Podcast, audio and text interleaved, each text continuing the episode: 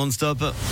C'est un truc de fou sur rouge. Une nouvelle histoire insolite de ce jour et je vous emmène aujourd'hui au Monténégro. Petite musique, tiens. allez.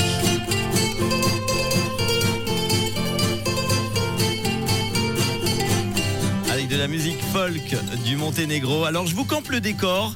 Quatre matelas posés au sol, quelques valises, des claquettes. Ah oui, j'ai oublié, sous les claquettes, 1000 euros pour celui ou celle qui restera allongé le plus longtemps. Oui, soyez les bienvenus au concours de flemme organisé par un petit village du Monténégro où depuis euh, plus de 800 heures, les quatre finalistes sont couchés. Vous avez bien entendu.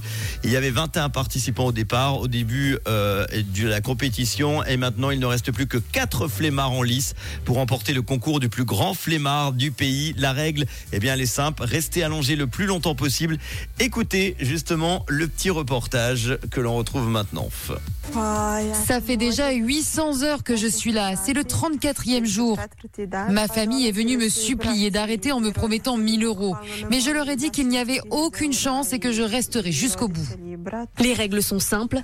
Interdiction de s'asseoir ou de se lever, à l'exception des pauses de 15 minutes, accordées toutes les 8 heures. Jovan fait partie des survivants, toujours debout ou presque.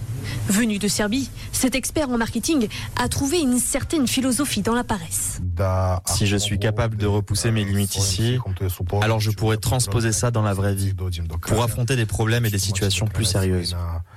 Aux racines de cette compétition titanesque, la blague selon laquelle les Monténégrins seraient des flemmards. L'idée de départ, c'était de faire une compétition qui n'existe nulle part ailleurs chez nous, au Monténégro. Celui qui obtiendra le titre du champion des flemmards gagnera la somme de 1000 euros.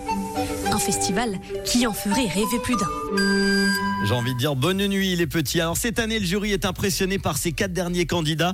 Ils sont en train de piétiner le dernier record qui était de 117 heures, soit 5 jours. Et là, ils sont à plus de 800 heures, plus de 33 jours. Leur persévérance leur a valu le soutien de leurs amis et la famille.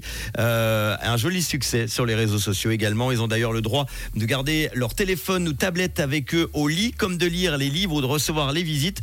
Est-ce qu'on pourrait lancer ce concours en Suisse? Ça vous intéresserait? Est-ce que vous seriez prêt à vous inscrire à ce genre de concours? Eh ben, vous euh, euh, vous inscrivez peut-être, vous envoyez euh, vos messages et vous réagissez à cette news 079 548 3000. Allez, on va arrêter la musique folk et revenir à Noït en non-stop sur Rouge. Lady Gaga dans quelques instants avec Alejandro.